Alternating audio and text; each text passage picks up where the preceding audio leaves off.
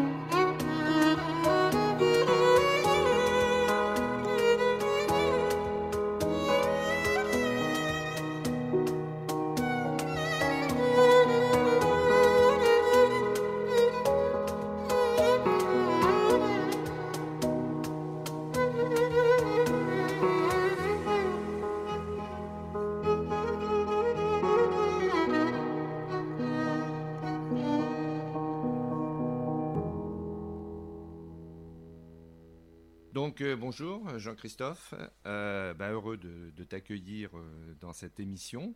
Nous allons parler donc de la commande publique d'Anne et Patrick Poirier qui vient d'être inaugurée à Orléans au Parc Pasteur. Le 10 novembre. Le 10 novembre et c'était vraiment un moment vraiment particulier parce que c'est pas si fréquent d'avoir des commandes publiques de cette importance-là sur la ville et en plus dans un lieu qui est quand même un lieu très apprécié des Orléanais. Alors, nous allons euh, mener cette interview autour de deux thèmes. La fabrique de cette commande, parce que c'est intéressant que les auditeurs se rendent compte de la façon dont ça se construit et le temps que ça demande. Puis tu as été quand même un des grands, un des, rouages majeurs en fait de la construction de cette commande, même si ça, bien sûr, ça demande euh, une collaboration de beaucoup d'acteurs, euh, non seulement financiers, mais aussi euh, intellectuelle et autres. Et, donc ce n'est pas une commande, c'est vraiment une affaire extrêmement importante et très difficile à conduire. Et puis dans un deuxième temps, eh bien, on parlera un peu de l'œuvre en général d'Anne et Patrick Poirier. Alors si on commence sur la fabrique de la commande, la première question c'est euh, comment elle est née? Alors elle est née euh, dans un contexte particulier qui est celui de ce dispositif dont la Fondation de France était le garant, disons, depuis les années 80, qui s'appelait, qui s'appelait parce que dorénavant, depuis 2020 ou 2021, il, euh, il a été abandonné par le département culturel de la Fondation de France, qui s'appelait donc les nouveaux commanditaires, qui était un processus de commande publique dont la particularité était de partir de la demande citoyenne, C'est-à-dire que le, principe, en fait, que son, créateur, son inventeur, qui s'appelait François Hers, qui est un photographe, qui était euh, notamment un des euh, fondateurs d'une agence de photographie très importante qui s'est appelée Viva, qui a existé pendant une dizaine d'années entre 1972 et 1982. Il était convaincu que pour faire exister véritablement les œuvres dans l'espace public, il fallait parler et partir de la demande citoyenne, donc de ce que les citoyens pouvaient considérer comme important pour eux dans euh, leur vie quotidienne et qui pouvaient être euh, en quelque sorte honorés par des œuvres d'art, ou représentés, ou, ou discutés, ou abordés euh, par des œuvres d'art. Et donc ce processus des commanditaires, il a été, il a été important, porté par des personnalités parfois très, euh, comment dire, très, très engagé dans l'art contemporain, comme Xavier Dourou, par exemple, région Bourgogne, qui est le fondateur d'un des centres d'art qui s'appelait le Coin du Miroir et qui est devenu le consortium euh, dans les années 80-90. Et donc là, dans le, dans le cadre qui nous occupe, il y avait une association euh, qui n'existe plus dorénavant, mais qui était basée en région centre, qui euh, faisait ce qu'on appelait, ce que la Fondation appelait la médiation. Moi-même, j'ai d'ailleurs été médiateur pour la Fondation de France dans une autre vie, euh, euh, à travers une association que j'avais créée à Paris, qui s'appelait 3C Associés. Et donc, une association de médiateurs à Tours qui a reçu la demande d'un certain nombre de, gens associés au cercle Jean Zay, donc ce, ce cercle qui s'occupe, dont la, dont la préoccupation première est de euh, faire vivre la mémoire de Jean Zay euh, à Orléans, notamment en organisant chaque année un banquet républicain autour de grandes problématiques, de grandes thématiques de société animées par des intellectuels souvent de renom. Et donc, il faisait le constat qu'avec la panthéonisation de Jean Zay en 2015, euh, donc sous le gouvernement de François Hollande, eh bien, la ville était dorénavant orpheline des cendres de Jean Zay et donc ne pouvait plus célébrer véritablement la mémoire de Jean Zay à l'occasion d'une cérémonie annuelle euh, qui à l'époque se passait donc au cimetière d'Orléans puisque que la tombe de Jean Zay était avant qu'elle soit transférée au Panthéon dans ce cimetière. Et donc voilà, il y a une sorte de discussion qui a commencé entre cette association médiatrice pour la Fondation de France et euh, ce petit groupe de gens autour du cercle Jean Zay, dont évidemment les deux filles de Jean Zay, Hélène Moucharzet et Catherine euh, Zay. Voilà, de fil en aiguille, euh, le médiateur, en l'occurrence Éric Foucault, s'appelait-il à l'époque, de la Fondation de France, a considéré qu'il y avait là certainement matière à faire un projet euh, sur la mémoire de Jean Zay à Orléans. Ce sur quoi il m'a contacté, donc moi au ministère de la Culture, Direction régionale des affaires culturelles, en tant que conseiller pour les arts plastiques, donc je dirais, euh, spécialiste de l'accompagnement des commandes publiques, euh, et m'a demandé si ça m'intéressait de m'associer à cette euh, disposition et de qu'on invente ensemble un projet qui pourrait permettre de, finalement de répondre à cette demande de quelque chose permettant de réunir les Orléanais régulièrement autour de, autour de, quelque chose qui serait emblématique de la mémoire de Jean Zay et euh, qui permettrait de la faire vivre dans la ville parallèlement à son inscription au Panthéon à Paris. Et donc euh, les choses se sont déroulées de cette manière-là. Donc il y a une association d'emblée entre euh, la Fondation de France et le ministère de la Culture à travers la Direction régionale des affaires culturelles et qui a conduit petit à petit, si vous voulez, au fait que on présente un projet devant une institution qui s'appelle euh, le Conseil national des œuvres dans l'espace public, qui est dorénavant l'institution paritaire. Je dis paritaire parce qu'elle est représentative de toutes sortes d'acteurs de la vie civile, de la, société civile, notamment des élus, hein, euh, des grands élus. Donc, ce n'est pas du tout uniquement des spécialistes d'art contemporain ou de, culture contemporaine, mais il y a aussi euh, des représentants de différentes professions, de différents euh, de différentes strates de la société et notamment des, grands élus. Et donc euh, c'est l'instance qui euh, délibère sur la pertinence ou non de réaliser tel ou tel projet dans tel ou tel endroit. Une instance régulière qui a été instaurée il y a quelques années, puisque disons que le, dispositif national, enfin du ministère de la Culture, de la commande publique artistique a, connu quelques variations dans le temps, disons, mais euh, depuis quelques années, l'instance, disons, délibérative sur la pertinence des projets, qui apprécie finalement euh, l'intérêt de euh, s'engager financièrement dans la réalisation de tel ou tel projet artistique pour l'espace public, s'appelle le Conseil national des œuvres dans l'espace public. Et euh, c'est une instance qui permet tous les ans de recevoir des conseillers comme moi qui leur soumettent des projets réalisés ou pas avec d'autres acteurs. Donc là, en l'occurrence, en 2019, j'ai sollicité ce Conseil national pour lui présenter un projet d'Anne et Patrick pour réaliser donc ce, disons, appelons ça pour le moment, ce mémorial. Et, donc, euh, et donc, ils ont, enfin, le Conseil a considéré effectivement comme euh, tout à fait légitime et pertinent que la ville d'Orléans se dote finalement d'une œuvre susceptible d'incarner la mémoire de Jean Zay à Orléans. Et donc, à partir de là, eh bien, une certaine enveloppe a été euh, a été destinée à la réalisation de cette œuvre qui s'est ajoutée à la part qu'a pris sur elle la Fondation de France. Donc en fait, pour la réalisation de l'objet lui-même, hein, euh, l'objet final dont on va parler tout à l'heure, eh bien il y a eu premièrement et essentiellement ces deux, ces deux acteurs financiers, disons, puisque nous sommes la Fondation et le ministère à l'origine finalement de, cette, euh, de ce projet.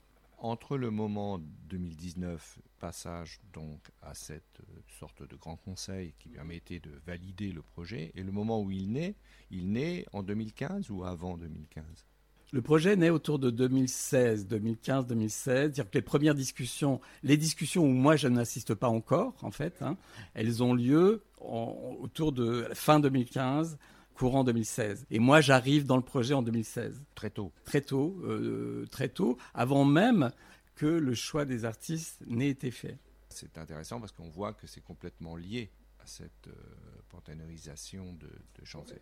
Complètement, complètement. Euh, c'est vraiment cette prise de conscience que avec euh, voilà le départ des cendres euh, au Panthéon, eh bien, il y allait va avoir une espèce de manque. Parce qu'il y a une idée quand même d'un lieu de commémoration de la mémoire, mais de la mémoire participative, de catalyser un nouveau débat, de nouveaux débats sur notre société. Absolument. Ce qu'il ce faut dire, c'est que donc le, rôle de la Fondation de France a été de réunir donc ces, ces premiers citoyens intéressés par l'idée de réaliser une commande autour de Jean Zay. Et donc ce petit groupe de gens, ils ont euh, commencé par réfléchir ensemble sur euh, qu'est-ce qu'ils en attendaient de cette, euh, œuvre.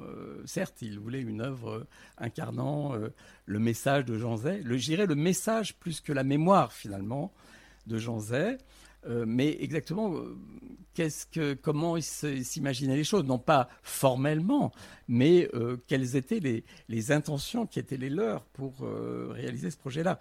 Et, précisément, c'est ce que tu dis, c'est-à-dire que c'était, il s'agissait pas de, faire une œuvre mémorielle au sens de se souvenir que quelqu'un comme Jean Zay a existé euh, dans les années 30 et a été assassiné par la milice en 1944, mais plutôt de se dire Jean Zay a été porteur d'un message républicain d'espoir et de création en fait pour euh, euh, la société d'aujourd'hui et que c'est ce message-là qui était important, c'est-à-dire c'est, c'est plutôt son actualité que sa mémoire finalement qu'il s'agissait de célébrer à travers ses réalisations évidemment de ministre de, de, de, l'éducation nationale et puis, de la, et puis des beaux-arts.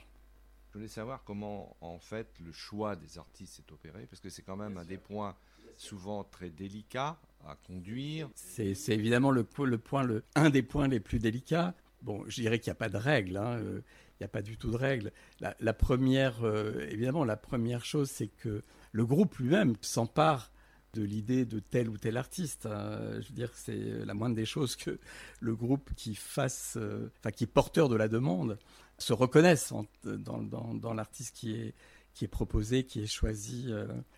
Moi, ce que j'avais clairement en tête, si vous voulez, c'est les précédents de la ville d'Orléans, et notamment euh, un précédent important avec la première ligne de tram de la ville d'Orléans. Un certain nombre de, commandes ont ponctué. Serge Loman en été le, disons le. Alors, Oui, c'est ça. Et, là, on voit bien d'ailleurs qu'entre cette période et, euh, et aujourd'hui, les choses ont vraiment varié euh, considérablement, puisque on ne pourrait pas réaliser aujourd'hui euh, des commandes publiques sous la même manière, c'est-à-dire qu'avec la nomination d'un commissaire, comme un, commissaire d'exposition qui lui-même choisit finalement les œuvres à disposer dans l'espace public sans réellement de concertation, etc. Ça serait plus des choses qu'on pourrait vraiment imaginer. Mais en tout cas, il y a eu euh, ce précédent à Orléans qui, était quand même un précédent important.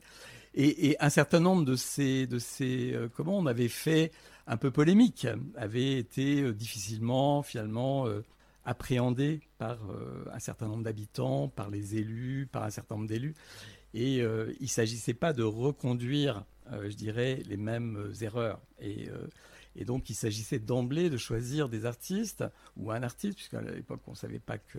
Enfin, j'en étais pas encore euh, conscient qu'on allait choisir euh, un couple d'artistes, un artiste qui, euh, qui comment dire, soit assimilable en quelque sorte par l'histoire de la ville, par, par le type, la typologie même des habitants de cette ville, etc. Et pour moi, c'est arrivé assez naturellement que Anne et Patrick Poirier pouvaient faire l'affaire pour deux raisons principales, enfin plusieurs raisons principales, mais je dirais deux ou trois raisons principales. L'une, c'est le travail en fait est, totalement euh, axé sur la question de la mémoire de mille manières différentes. Donc c'est des artistes qui, ont, qui thématisent, euh, je dirais, euh, depuis 40 ans ou plus de 40 ans de carrière, de toutes les manières possibles, le rapport à la mémoire, à partir d'une expérience biographique très particulière qui est celle des, bombardements de la Deuxième Guerre mondiale. Euh, euh, Patrick Poirier euh, a été enfant à Nantes, Anne Poirier a été enfant à Marseille, et les deux ont été témoins de cette destruction des villes, de ces deux villes, pendant la Deuxième Guerre mondiale, et ont littéralement vécu dans les ruines, c'est-à-dire ont été finalement les témoins de ces immenses hectares de ruines auxquels se sont euh, résumés ces deux centres-villes de Nantes et de Marseille. Ça, c'était l'expérience biographique fondatrice. Ils le, disent et le redisent. C'est vraiment à partir de là où le trauma, en quelque sorte d'origine, se fige et est constamment remémoré en quelque sorte et, et, rappelé. Donc toute la question, par exemple, de la présence des ruines dans l'œuvre d'Anne Patrick Poirier, ne s'expliquerait pas sans cette expérience biographique fondamentale. Et il se trouve que Orléans est une ville importante de la destruction, mais surtout de la reconstruction, et donc est totalement, je dirais, emblématique de ces villes de l'ouest de la France qui ont connu euh, ce destin-là. Et par ailleurs, euh, il se trouve que, mais ça je ne le savais pas euh, à ce moment-là, mais que Patrick a des origines orléanaises pour une partie de sa famille. Mais bon, ça c'est un peu l'anecdote, mais, mais, mais ça va dans le même sens en fait. Une deuxième raison fondamentale, c'est évidemment leur, reconnaissance, en fait. Hein. C'est des artistes qui, euh, je dirais, ont, 40, 45 ans de carrière, ont, une légitimité à faire ce genre de travail. Et d'ailleurs, contrairement à ce qu'on pourrait imaginer, c'est pas du tout des artistes de la commande publique. C'est-à-dire qu'ils ont eu une commande publique préalable à celle-ci en tout et pour tout. Donc, en fait, ils ont réalisé dans leur vie deux commandes publiques en France, ce qui est quand même relativement peu en quasiment 40 euh, ou 50 ans de carrière.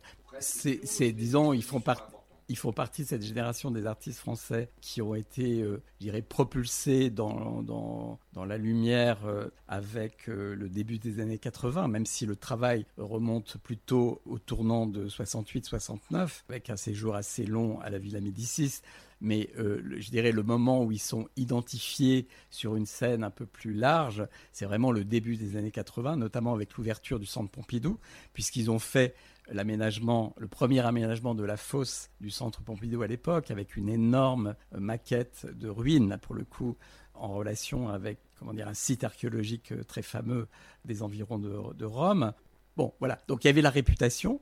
Il y avait aussi un autre aspect qui me semblait intéressant à Orléans, c'est le fait qu'ils soient des artistes de jardin. C'est-à-dire que très très souvent, les œuvres qu'ils réalisent dans les 20 dernières années ou les 30 dernières années en Italie euh, ont pris la forme de jardin et, et donc ne sont pas seulement des œuvres minérales, mais c'est des, des, des, des, sculptures ou en tout cas des éléments minéraux posés dans un environnement végétal.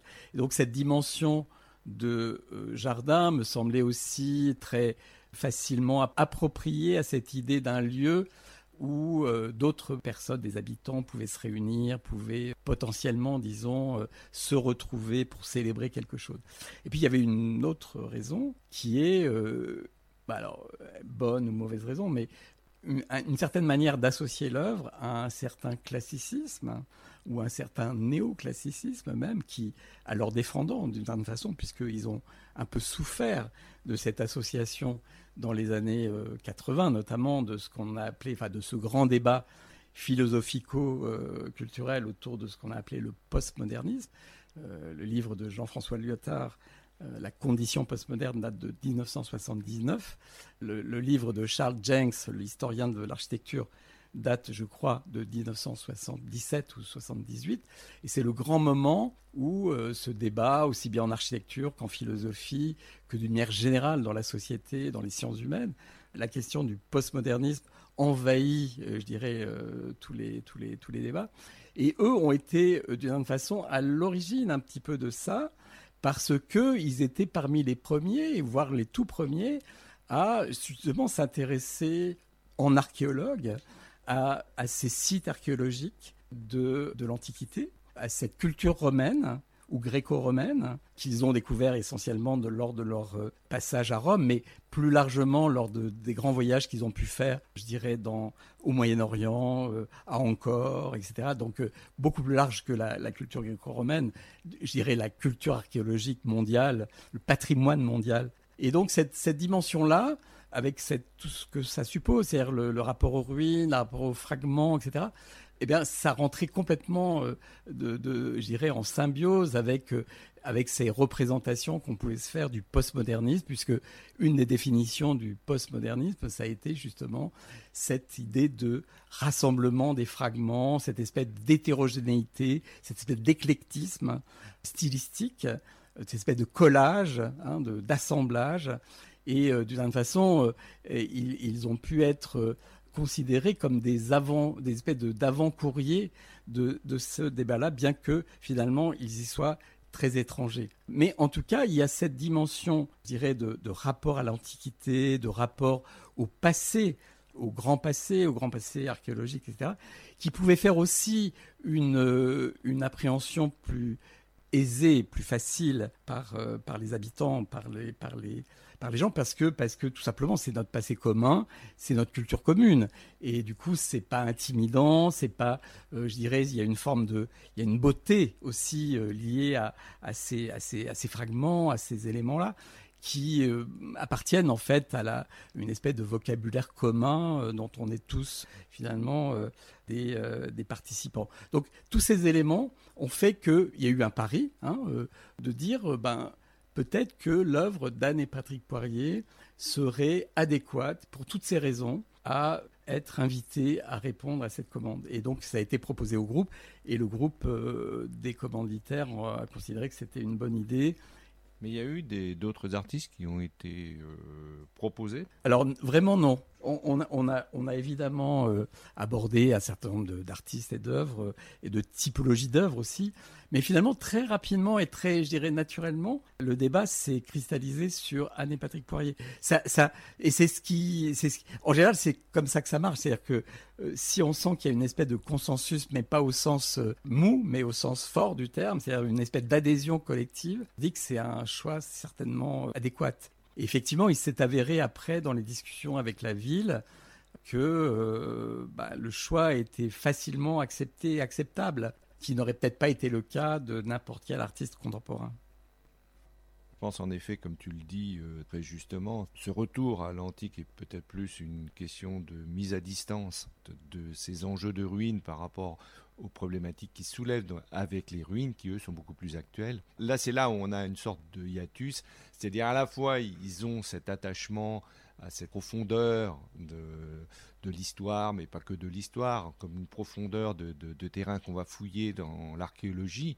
Et en même temps, euh, le résultat de ce travail-là aboutit à une autre approche. C'est le, présent qui importe, bien sûr. Et de ce point de vue-là, il y a vraiment un parallélisme avec ce que je disais précédemment au sujet de Jean Zay. C'est-à-dire que de la même manière que Jean Zay nous intéressait pour son actualité, euh, les artistes Anne et Patrick Poirier nous intéressaient pour leur actualité et non pas pour euh, cette espèce de regard nostalgique sur le passé. Pas du tout. C'est euh, cette... alors, il y a un terme, notamment en psychanalyse, pour parler de ça. On parle d'anamnèse. Hein. C'est plutôt ce travail d'anamnèse, en fait. C'est-à-dire de, de redécouverte à travers le passé de notre présent d'aujourd'hui, de, ce qui est important pour nous maintenant. Et donc, c'est plutôt cette redécouverte du, fondement qui nous fait, comment dire, toucher aux valeurs essentielles pour nous aujourd'hui, qui nous importait que, que évidemment, une, espèce de regard complètement euh, décontextualisé du présent et, euh, comment dire, nostalgique du passé lointain c'est juste, tu dis que cette redécouverte, parce qu'en fait, c'est un peu comme dans la science-fiction, quand on arrive dans des lieux où on ne sait pas trop ce qui se passe, qui est un passé enfoui et qu'on est face démuni, en fait, non connaissant, euh, on ne connaît rien. En fait, on est plutôt dans cette forme de redécouverte. Ce, rapport au monde gréco-romain pourrait faire penser autre chose. On est dans l'espace de la métaphore, en fait. La métaphore, c'est de l'allégorie parfois, clairement pas des. Euh, pas juste un regard euh, mimétique de, sur euh, voilà, des œuvres passées. C'est vraiment c'est, penser le présent depuis cette distance que nous donne le passé. Par exemple, leur, presque tout leur travail sur les ruines, notamment les ruines carbonisées, ont beaucoup à voir avec une méditation sur la guerre, en fait, et les, les, les désastres de la guerre, les désastres de, je dirais, de l'Empire. Mais en l'occurrence, là, pour José, le message est beaucoup plus, je dirais, positif, constructif, puisque José est une figure éminemment constructive, éminemment, euh, je dirais, porteuse d'un fondement pour euh, la République d'aujourd'hui extrêmement positif. Euh, et, donc il s'agissait de se mettre à l'unisson de, de, ce message-là. Oui, c'est une chose positive pour les valeurs qu'il a porté, qu'il porte. C'est cette réalité-là qui aujourd'hui prend une sorte d'ampleur plus grande dans un moment où... La place de la culture, la place de l'éducation, la, prise en compte de la jeunesse, la façon de, penser les choses pour faire société. La laïcité. La laïcité, bien sûr, mais tous ces éléments qui, qui, sont, euh, qui devraient être en quelque sorte des, euh, des fondements de, de la République aujourd'hui. Comment, une fois donc qu'ils ont été approchés, comment ils ont euh, commencé à travailler? Alors étrangement, parce que de la même manière que dans la discussion avec le groupe de, commanditaires qui s'était créé, on est allé finalement assez rapidement au but du choix de d'Anne et Patrick Poirier sans tergiverser finalement sur 36 euh, noms d'artistes ou possibilités euh, d'artistes différents. Très rapidement, mais vraiment très très rapidement, l'esquisse Can et Patrick ont produit pour le premier site qui avait été envisagé, qui était euh, en haut de la rue Notre-Dame de Recouvrance, en face le Canopé, qui est le, centre de recherche pédagogique pour les, pour les enseignants. Et, donc là, il y, avait, il y avait une espèce de, comme vous savez certainement, il y a, une espèce de placette, hein, une petite placette qui n'était pas aménagée à ce moment-là. La ville nous avait proposé de faire l'aménagement de cette place. Finalement, euh, euh, donc on s'est focalisé pendant quelques mois sur cet emplacement qui a donné lieu à une première esquisse et qui était au cœur effectivement de la ville détruite et reconstruite et, qui euh, a donné son, sa première impulsion au, projet. Le, dessin initial de cette table dont on va parler, puisque l'œuvre finale s'appelle la table du banquet, hommage à Madeleine et Jean Zay, cette table de 25 mètres de long était déjà posée sur une forme euh, oblongue qui rappelle une feuille de saule et qui était donc qui, constituait le dessin de cette place. Donc la place elle-même était reconfigurée sous la forme d'une feuille de saule sur laquelle euh, la table de 25 mètres de l'eau constituait la nervure principale qui descendait vers la Loire. Dans l'esprit d'Anne Patrick, la première idée, c'était un, un signe, ils appellent ça souvent comme ça, un signe. Donc cette table était un signe qui euh, marquait très fortement cette orientation du centre-ville vers la Loire. Et donc qui suivait en quelque sorte le cours de rue Notre-Dame de Recouvrance vers la Loire.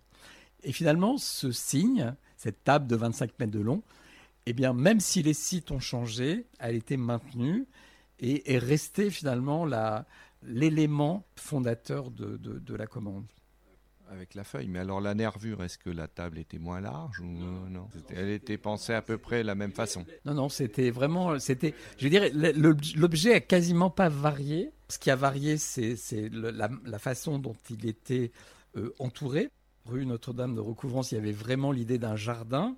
Donc il s'agissait d'isoler un peu la table et ses tabourets, enfin donc euh, cette installation autour de la table du contexte urbain de, cette place, qui considéré pas comme pas forcément extrêmement engageant euh, ou très séduisant. Ou même identifié. Oui, c'est ça, c'était un peu banalisé, ils voulaient, ils voulaient redonner un peu de... Et donc, ils, ils, ont constitué en fait une enveloppe végétale à ce moment-là. C'était vraiment une enveloppe végétale. Et puis, évidemment, comme la place étant dénivelée, il y avait, euh, il y avait une, une, structuration des éléments construits qui permettaient de suivre ce dénivelé. Donc il y avait une, dimension un peu en escalier comme ça.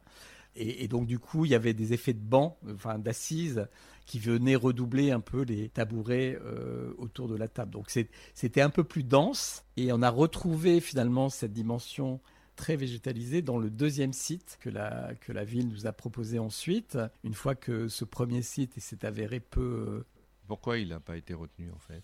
C'est un peu délicat, mais, disons qu'il n'y avait pas totalement un consensus de la part d'un certain nombre de riverains sur euh, la possibilité de l'installer à cet endroit-là. L'œuvre en tant que telle n'a jamais été remise en cause.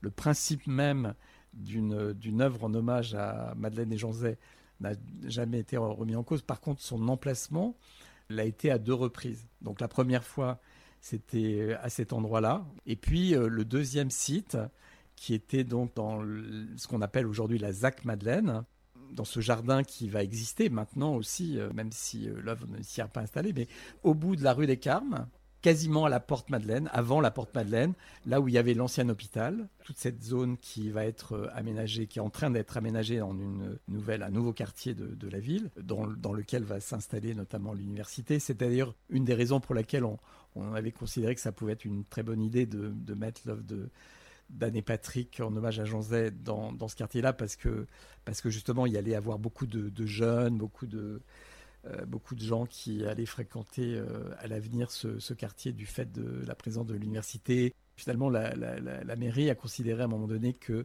ça serait trop enclavé. Finalement, on a encore une fois dû changer de, de location pour la troisième fois. Donc, et c'est comme ça qu'on s'est retrouvé au sein du parc Pasteur et, donc avec un aménagement du coup plus sobre, puisque effectivement on garde le dessin de la feuille au sol, on garde la nervure principale qui est cette table de 25 mètres de long, on garde les tabourets tout du long, on garde également la plantation de deux saules, mais par contre on perd l'aménagement végétal qui devait accompagner cette table parce que là, dorénavant, on est dans un parc qui existe, et donc l'aménagement végétal, il est, euh, c'est celui du parc. Et d'ailleurs, euh, de l'avis de beaucoup et des artistes eux-mêmes, ils considèrent que cette sobriété, finalement, est une bonne chose. Que le dessin, du coup, cette ligne que constitue, cette ligne noire que constitue la table de 25 mètres de long, se dessine euh, de manière très pure sur cette pelouse. On trouve ça très, très, très beau, quoi. Et je trouve que je suis assez d'accord avec. Personnellement, je trouve ça assez beau. Mais il y a eu plusieurs choix aussi dans le parc Pasteur, non? Alors, il y a eu plusieurs. Il y a eu, oui, effectivement, on a déambulé un peu dans ce grand parc. Il y a eu différentes options. Euh, les artistes n'étaient pas trop, au départ, euh, focalisés sur euh, le parterre qui a été finalement choisi. Ils auraient peut-être préféré quelque chose de plus central. voilà, les uns et les autres, en discutant avec eux, l'ont fait comprendre que n'était pas forcément génial, que la table allait être peut-être un peu perdue au milieu de cette grande prairie. Euh, et, finalement, euh, assez vite quand même, euh, on est arrivé à ce consensus. Finalement, personne ne le regrette aujourd'hui. Personnellement, je trouve que, le, que ça a justement un intérêt majeur, c'est que en fait, c'est juste à l'entrée, l'entrée latérale. Hein. la latéralité de la table, aux grilles, on va dire. C'était un lieu qui était à la fois suffisamment passager, suffisamment visible et en même temps qui pouvait euh, conserver une certaine, euh, un certain espace d'intimité pour ceux qui avaient envie de lire et pas forcément d'être vus de tout le monde qui passe dans le parc euh, Pasteur. C'est juste, en fait, un élément crucial des intentions des commanditaires pour ce projet, comme je disais tout à l'heure, c'était de faire que le message de Jean Zay soit contemporain. Et une manière de le rendre contemporain, c'était d'en faire un, lieu où potentiellement les grandes causes enfin, de l'actualité, euh, qu'il s'agisse de la question des migrants, que s'agisse de différentes questions éminemment importantes, puissent se faire à l'occasion de cette table. C'est-à-dire que cette table soit, soit, soit pas seulement justement un mémorial, donc soit le contraire en quelque sorte d'un tombeau, mais en fait c'est exactement ce qu'on disait tout à l'heure, c'est exactement le contraire qu'il faut envisager. C'est-à-dire que c'est une, table vivante, c'est-à-dire que c'est une table euh, qui est faite pour être euh, utilisée, tout simplement. Euh, donc et là, on est dans une espèce de contraire de l'œuvre d'art. En général, l'œuvre d'art, c'est la chose à distance, qu'il ne faut pas toucher, qu'on doit regarder uniquement avec les yeux. Et là, au contraire, c'est vraiment s'en emparer de toutes les manières possibles. On peut danser dessus, on peut manger dessus, on peut lire, on peut chanter, on peut se rassembler. C'est vraiment l'idée d'un espace vraiment de, de, cristallisation, en fait. Et en plus de ça, mais un deuxième élément très, très, très important, et là, pour le coup, qui fait aussi le lien directement avec l'histoire biographique de Jean Zay. Jean Zay a, vécu son enfance dans, un, dans une imprimerie, en fait, l'imprimerie de, le, progrès du Loiret.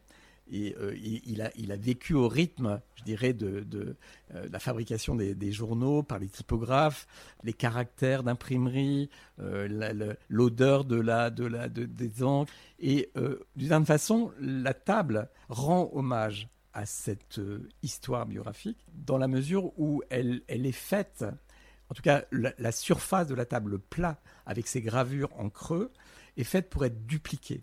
C'est-à-dire qu'on peut poser des feuilles, on peut poser des feuilles blanches dessus et frotter ces feuilles avec des fusains, par exemple, et obtenir euh, en creux les, les lettres de ces différentes inscriptions et donc les inscriptions elles-mêmes. Le carton d'invitation de l'inauguration en était la démonstration. Donc c'est non seulement une table utilisable en tant que table, avec tous les usages de la table qu'on peut imaginer, mais en plus une table d'imprimerie, en quelque sorte.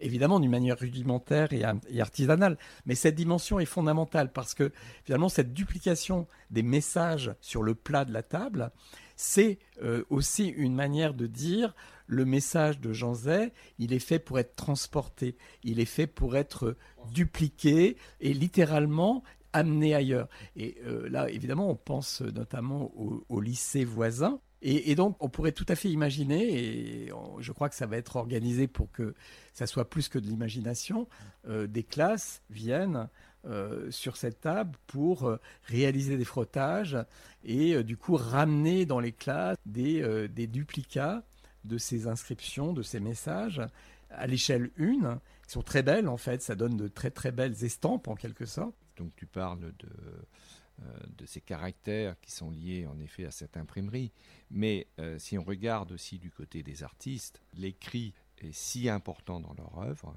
cette notion de l'écrit chez eux est quelque chose qui est fondamental en fait. Complètement fondamental. L'inscription, hein, euh, cette technique du frottage dont je parlais à propos de la table, ils l'utilisent en fait dès 68-69, dès le tout début de leur travail, ce que Anne euh, Poirier appelle l'imprégnation. Et je trouve que le terme est, très juste en fait. C'est pour s'imprégner de ces inscriptions qu'on trouve dans tous les sites archéologiques et notamment les sites antiques gréco-romains les archéologues ont, pris l'habitude, pour relever ces inscriptions, de faire des empreintes avec du papier, soit par frottage, soit avec une autre technique de collage, on colle le papier euh, un peu humide, euh, et, du coup, on prend l'empreinte littéralement des, inscriptions euh, de cette manière. Mais c'est exactement cette technique qu'utilisent les, archéologues dans les relevés d'inscriptions antiques et que eux-mêmes se sont appropriés euh, comme, euh, sans le savoir au départ, et finalement en, le découvrant assez rapidement, euh, comme une technique essentielle à leur travail. Et effectivement, donc, dans ces relevés, la question de l'écrit est souvent fondamentale parce que c'est elle qui indique ce rapport à la mémoire, ce rapport au passé, en fait, ce rapport à la, au, témoin du temps.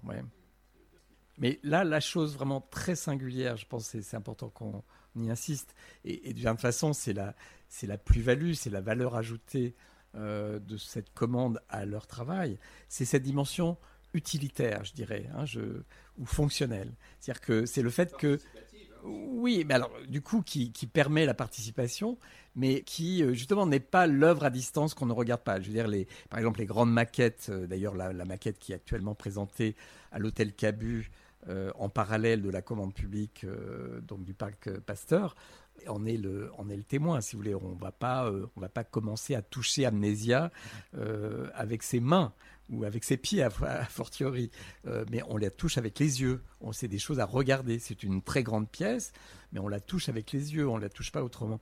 Tandis que la table, elle est vraiment faite pour être touchée de toutes les manières possibles. Elle est vraiment faite pour être, je dirais, incorporée quasiment. Hein. Et donc euh, ça, c'est vraiment euh, cette, dimension, si vous voulez, de quasiment charnelle, si vous voulez, elle est, elle est, elle est vraiment singulière dans leur travail. C'est vraiment, il n'y a pas beaucoup de, beaucoup de, d'autres témoignages en fait de, de travaux qu'ils ont pu produire qui permettent cette appropriation vraiment euh, immédiate, euh, très, très, très directe, très littérale.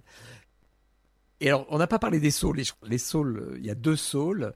Actuellement, là, l'œuvre finale, hein, c'est euh, le dessin d'une feuille de saule en pavé pierre de soupe donc les pavés qu'on retrouve dans la ville d'Orléans, euh, dans le centre-ville de la ville d'Orléans, qui dessinent les nervures euh, de manière un peu schématique euh, d'une feuille de saule, sur laquelle se pose donc la table qui constitue en quelque sorte la, nervure principale.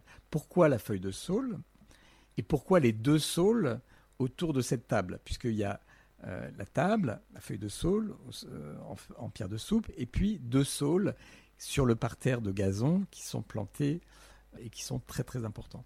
Eh bien, tout simplement parce que le, point de départ, tu parlais tout à l'heure de quel est le point de quel a été pour les pour les artistes le point de départ de, de l'œuvre. Eh bien, le point de départ, c'est un texte de Jean Zay dans euh, ses écrits de prison qui s'appelle euh, Souvenirs et solitude, où il décrit l'expérience qu'il a eue de planter deux saules, deux petits saules dans sa cour de prison à un moment donné, puisqu'il avait, pendant plusieurs années, il est resté, euh, je crois, quatre ans en prison hein, avant qu'il soit tué. Hein. Et pendant les premières années, il n'avait carrément pas du tout accès à quoi que ce soit. Et puis, à un moment donné, il a été transféré à la prison de Rion, près de Clermont-Ferrand, près, de Vichy. Et, dans cette prison, il avait accès à une micro, une toute petite cour, minuscule. Et il a pu par euh, un peu des subterfuges, euh, planter deux petits saules. Et donc, euh, le fait de, prendre, de, comment dire, en charge en quelque sorte, pousser de ces deux saules, a été pour lui une espèce d'espace de, liberté. ça lui a permis de, concentrer en fait son attention et, sa méditation sur cette seule dimension vivante dans tout un espace qui par ailleurs était totalement inerte et, mortifère. Et donc c'était le, c'était le, signal de la vie, quoi. C'était le symbole même de la, de la vie. Donc les saules sont devenus non seulement euh, des symboles de, vie, mais des symboles en quelque sorte de sa liberté à lui d'imaginer la vie qu'on lui avait retirée en fait. Et donc c'est devenu en fait un symbole extrêmement, extrêmement fort, extrêmement chargé. Donc le, le petit texte de journal qu'il a écrit sur ces, sur cette plantation des deux saules est devenue en fait la source d'inspiration des artistes pour euh, imaginer tout le projet. Donc en fait, si vous voulez, le, le, projet s'est cristallisé sur la, la, réflexion sur le texte euh, en rapport avec ces, ces saules. Et donc forcément, euh, ils en ont gardé la trace, les artistes en ont gardé la trace, sous la forme d'une part du dessin d'une feuille de saule, mais également des arbres eux-mêmes qui sont en quelque sorte, qui prolongent la mémoire de Jean Z dans la vie d'aujourd'hui. Quoi. Euh, et, donc, encore une fois, la table elle-même qui constitue presque un élément de la feuille sous la forme d'une espèce de nervure principale. Oui, et le jardin. Et le jardin. Donc là, tout, tout en quelque sorte se, combine comme une espèce de pulse. Ces saules sont loin d'être anecdotiques. Ils, ils, incarnent la métaphore en quelque sorte, euh, ce à quoi il est rendu hommage chez Jean Zay. Cette espèce de, de, force symbolique de la vie, du, de la dimension de la régénération du végétal et, encore une fois de, de, ce qui peut pousser quand rien ne pousse, quand tout est mort, quand tout est... Euh, On peut encore croire à quelque chose qui va vivre. Peut-être sur la table, pour revenir encore sur un point qui est, intéressant, c'est l'échelle. Pourquoi si longue? Alors, si long, pour une raison, alors là, c'est toujours plein de raisons, mais il y a une raison fondamentale qui est celle du banquet. C'est-à-dire que on a parlé, je viens de parler de la, du saule, donc euh, de cette euh, symbolique très importante du saule dans, dans, le, dans le projet. L'autre élément fondamental qui a été une source d'inspiration très importante pour les artistes, c'est le fait que José a été un des grands pratiquants des banquets républicains, que ça a été un des vecteurs, je dirais, de son engagement politique, de faire des réunions politiques à travers des banquets qui euh, sont des, des joutes, des agoras dans lesquels les gens s'interpellent, ne sont pas forcément d'accord et échangent des idées, mais dans un cadre démocratique, dans un cadre où fondamentalement les, les piliers de la République démocratique sont, euh, sont maintenus et sont rendus vivants. L'idée, puisque les intentions de, enfin l'intention de, base des commanditaires, c'était de, créer un, lieu de rassemblement, un lieu qui, qui permette à la, à la population, aux habitants, euh, de se retrouver autour de la mémoire de Jean Zay. Eh bien, cette figure, cette image de la table de banquet est apparue comme quelque chose, comment dire, pertinent. Et euh, pertinent pour la mémoire de Jean Zay, pertinent pour la vie d'aujourd'hui, puisque euh, finalement on manque finalement d'espace de, de, rassemblement au sens euh, où symboliquement on se sent faire corps avec l'endroit dans lequel on se trouve. Et donc une table de banquet, bah, ça a une certaine envergure, et donc ça explique déjà un peu l'échelle. Et puis d'autre part, effectivement, pour être présent dans l'espace public d'une manière significative, le réglage de l'échelle est finalement très important. Si on regarde d'une manière très, je dirais, très froide euh, ce projet, cette œuvre de Anne et Patrick Poirier, au bout du compte, elle est extrêmement minimaliste. Hein. Elle est constituée de très peu de choses. Et une des choses fondamentales, c'est son échelle.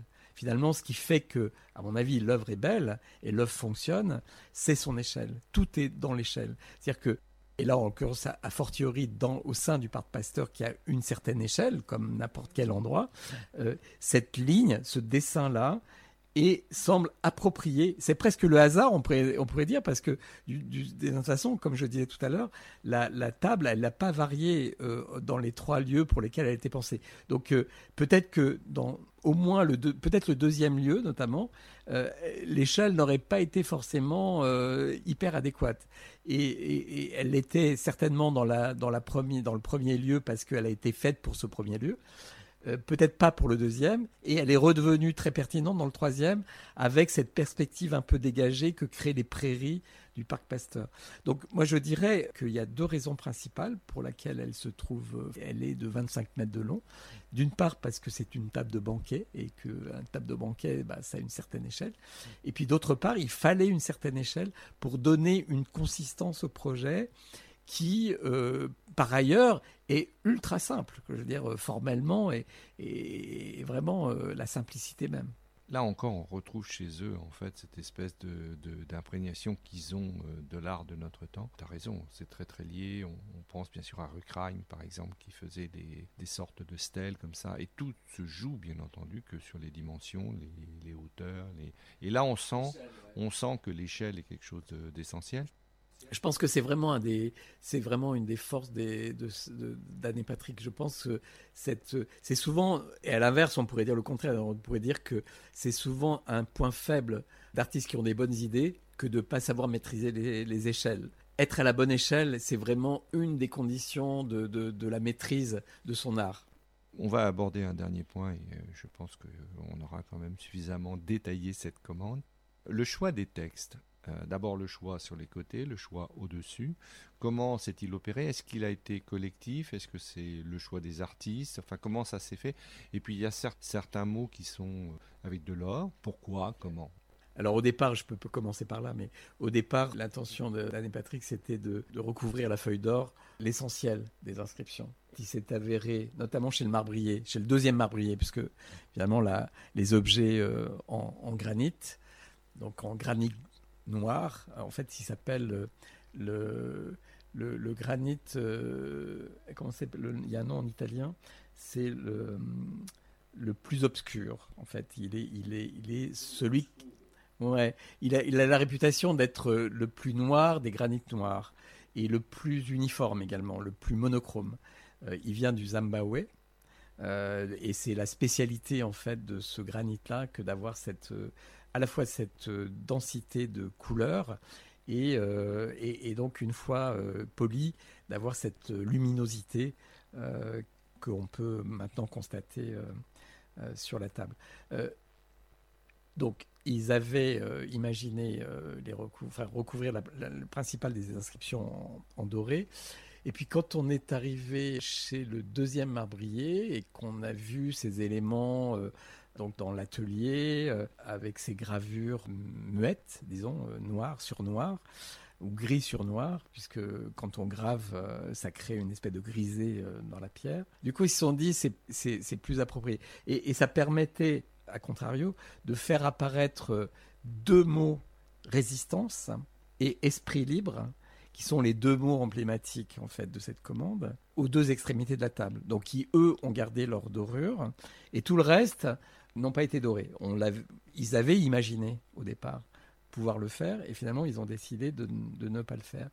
À l'expérience, puisque chez eux, il faut partie de cette génération où l'évaluation de la pertinence de tel ou tel geste euh, se fait sur pièce.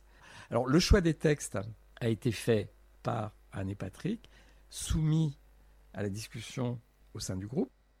Le groupe, j'ai remarqué, a souhaité en quelque sorte laisser un peu la primeur aux artistes de leur choix, parce que finalement, euh, encore une fois, comme l'ensemble est assez minimaliste, finalement, cette, cette intimité du choix des citations fait partie pleinement en fait de la, de la singularité de, de l'œuvre. Et d'ailleurs, quand on lit, si on, si on se donne la peine de lire, de faire le tour, et là, on s'aperçoit d'une, d'une, comment dire, de, euh, d'une grande disparité de, de, niveau de discours. Il y a des éléments, donc c'est, notamment ceux qui sont euh, euh, sur le pourtour de la table, qui relèvent davantage des actions, donc certaines choses qu'il a pu réaliser. mais, mais ce qu'on trouve, les mots qu'on trouve sur le pourtour de cette table, sont pas que des actions euh, de, choses comme ça euh, qu'il a pu réaliser, mais aussi des, des, questionnements des, euh, qui se retrouvent en titre de certains chapitres de Souvenirs et Solitude. Donc c'est un mélange en quelque sorte entre des actions et des titres plus ou moins interrogatifs qui ponctuent la méditation de, de Jean. Sur le plat de la table, là on a vraiment affaire à des, à des phrases constituées, hein, à, des, à des citations vraiment, extraits du même, du même livre, qui nous font, euh, je dirais, voyager dans des univers discursifs assez différents. Il y a des choses qui relèvent vraiment quasiment de la philosophie, hein, de, donc de, je dirais, de, de méditation morale, et puis de choses qui sont plus de l'ordre de la réflexion personnelle, totalement liées à sa situation de prisonnier, avec tout ce que ça suppose d'épreuves. On va finir euh, là notre euh, interview. Peut-être on va dire un petit mot sur Amnésia. Première chose, dorénavant, à Orléans, il va y avoir un parcours Anne et Patrick Poirier, puisqu'il y a deux œuvres majeures qui appartiennent euh, finalement à la ville d'Orléans à travers ses musées d'une part et ses parcs et jardins d'autre part. Et ces deux œuvres en quelque sorte complémentaires parce que c'est deux discours différents sur ce qu'on disait au tout début, c'est-à-dire la question de la mémoire. Un peu paradoxal dans le cas d'Amnésia, l'œuvre à l'hôtel euh, Cabus s'appelle Amnésia, donc l'absence de mémoire, le fait de perdre la mémoire. Et donc c'est une œuvre du début des années 2000 qui est constituée de trois éléments. Le premier élément, c'est cette euh, grande maquette qui fait, je crois, 7 mètres de long par 3 euh, mètres 50, posée sur un socle en, métal euh, très léger, une grande maquette blanche, un peu fluorescente, puisqu'il y a une espèce de matière dessus qui la rend un peu luminescente, disons, qui est une ville imaginaire. Amnésia, c'est le nom d'une ville imaginaire dédiée entièrement à la mémoire universelle. Donc c'est euh, une sorte de conservatoire universel de la mémoire. Pour les temps futurs, euh, comme si, en quelque sorte, euh, eh bien, éventuellement, la Terre était menacée, comme on le sait d'ailleurs tout à fait, et, qu'il fallait essayer de préserver autant que possible les savoirs de l'humanité, les, connaissances de l'humanité. Il y a eu des exemples, des précédents en fait dans l'histoire auxquels on pourrait rapporter ce projet. Donc les deux autres éléments sont des dessins préparatoires de l'organisation de cette ville. Et ils ont ceci de particulier, ces trois dessins, ils, ils décrivent exactement les différents secteurs de la mémoire. Donc euh, un petit peu comme une cartographie du cerveau. Aujourd'hui, les neurologues sont de plus en plus capables de cartographier notre cerveau. Et d'ailleurs, la métaphore de Amnésia, c'est euh, un dessin du cerveau qui est lui-même gravé sur le miroir qui sert de titre à l'œuvre. C'est un cerveau ville où c'est une ville-cerveau qui a vocation pour les artistes, hein, très sérieusement, ils l'imaginent comme euh, vraiment une espèce d'accomplissement de, leur œuvre, euh, à être construite en réelle dimension. Ils, adoreraient qu'un urbaniste, des architectes s'emparent de ce projet pour le, pour le matérialiser concrètement. Donc ça fait trois éléments. Un miroir où il y a le titre, donc amnésia, et puis le cerveau, qui est une métaphore de la ville amnésia les trois dessins qui indiquent la cartographie en fait de cette maquette. Donc, qu'est-ce que ces différentes euh, sphères, puisque la maquette est constituée d'un assemblage de différentes sphères ou demi-sphères, euh, sont censées être la mémoire de, de quel secteur d'activité de l'humanité. Euh, et en fait, c'est tous les secteurs. Et la chose que je voudrais dire, c'est qu'il y a deux exemples extrêmement évidents pour lire ce, ce travail-là. Le Mondanéum de Paul Otlet, donc ce grand documentaliste, celui qui a révolutionné l'histoire de la documentation au début euh, du XXe siècle et qui a imaginé, avec d'autres grands scientifiques comme euh, Otto Neurath et, quelques autres, et puis des architectes comme Le Corbusier, une ville mémoire, une ville de la mémoire qui s'appellerait le Mondanéum. Le Corbusier euh, en a fait une ville modèle pour son projet du Palais des Nations à Genève, qui devait être euh, donc euh, le, premier bâtiment euh, de la Société des Nations, comme on disait à l'époque, dans l'entre-deux-guerres, autour de 28-29. Et bon, finalement, ce projet, comme on sait, n'a pas été, pas été retenu et, réalisé. Vraiment, Amnésia, c'est d'une certaine façon un écho direct au projet du Mondanéum de Paul Otlet, donc ce grand documentaliste belge. Et puis une deuxième référence est aussi très frappante, c'est une œuvre d'un architecte italo-américain qui est conservé au Fonds régional d'art contemporain du Centre Val-de-Loire, donc à Orléans, qui est une ville construite dans l'Arizona aux États-Unis par euh, Piero Solieri, donc un, architecte euh, italo-américain, qui a imaginé, mais, mais imaginé pour la réaliser, et elle est aujourd'hui réalisée, elle a été réalisée depuis le début des années 70, donc une, ville mémoire, une ville pour la mémoire, pour, euh, pour euh, une sorte de ville de résistance, c'est-à-dire une ville de, euh, pour que les, derniers humains puissent habiter, donc en plein milieu d'un désert, et, et, qui est constitué là, pareil, d'un de, assemblage d'éléments, de, demi-sphères, d'éléments qui ne sont pas sans évoquer la maquette d'Amnésia. Donc euh, je dirais que Amnésia, cette œuvre de Anne et Patrick Poirier, elle pourrait être elle-même